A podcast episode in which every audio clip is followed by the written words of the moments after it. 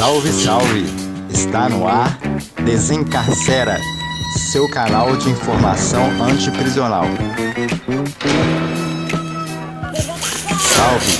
Quem liga é o Luan, mais um sobrevivente comunicador. Eu voltei para continuar nosso primeiro podcast Desencarcera, pela vacinação nas prisões.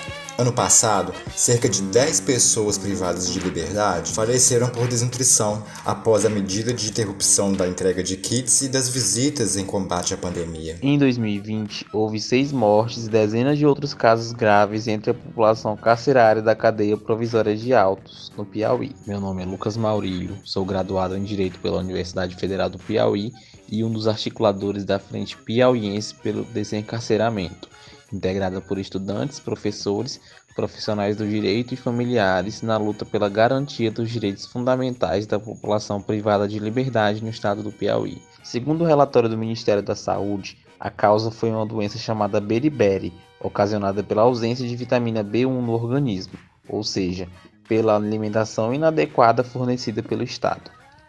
Como essas mortes, ocorrem inúmeras outras evitáveis no sistema penitenciário nacional, que nos fazem questionar o papel ativo do Estado na construção dessa realidade e as condições estruturais dos presídios brasileiros, seja na ausência ou na deficiência do atendimento médico, seja em condições sanitárias e de alimentação abaixo do mínimo existencial, ou até mesmo na prática de tortura contra as pessoas enclausuradas. Muitas vezes, quem garante o mínimo de dignidade a essas pessoas são as próprias famílias. Com as restrições impostas pela pandemia e a impossibilidade das visitas, a população carcerária fica à mercê de situações como a corrida na CPA de Altos, no Piauí. Em outras palavras, morreram de fome pela insuficiência de vitamina B na alimentação fornecida por um contrato público-privado. Meu nome é Maria Cristina, eu sou cantora e sou representante da Frente Estadual pelo Desencarceramento aqui em Rondônia. Também faço parte é, do coletivo de mães. Com relação à alimentação, nós já fizemos é, reuniões com o secretário de Segurança Pública, é, oficiamos também inclusive ao desembargador sobre a alimentação, mas as reclamações continuam de que a alimentação é, chega azeda para o preso, entendeu? E temos é, é, casos de presos que já relataram através de advogados e alguns que saíram e procuraram a frente para é, delatar que até camarujo já encontraram dentro das marmitas. E já levamos esses assuntos às autoridades, mas a, a empresa que fornece esses alimentos continua ainda fornecendo, né? Então, para frente, isso é uma forma de tortura e os castigos abusivos em plena pandemia.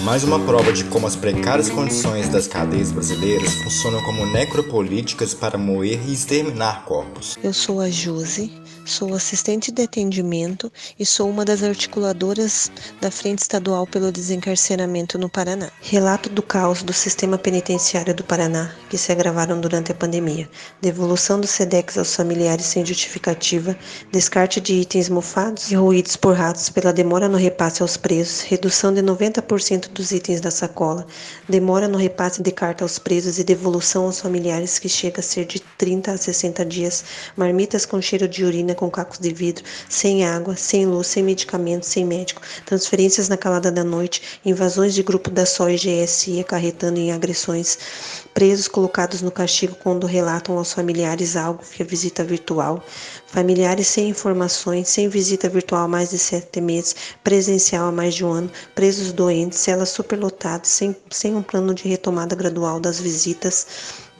ordens judiciais não sendo cumpridas por parte do TPEM. Essas e muito mais são, algum, são denúncias que são trazidas à frente pelos familiares do estado do Paraná. Da Amazônia aos Pampas, do Pantanal à Mata Atlântica, por todo o país, familiares de pessoas em privação de liberdade denunciam fornecimento de alimentação imprópria para consumo, mesmo com caros contratos público-privados que não são fiscalizados. Considerando o ambiente no qual a população carcerária vive, é de suma importância a vacinação dentro dos presídios, inclusive inserindo tal população nos grupos prioritários para receber a vacina, pois vivem em condições higiênicas e sanitárias mínimas e têm sua liberdade tolhida pela atuação do próprio Estado, que não pode se furtar da obrigação de garantir a saúde a essas pessoas.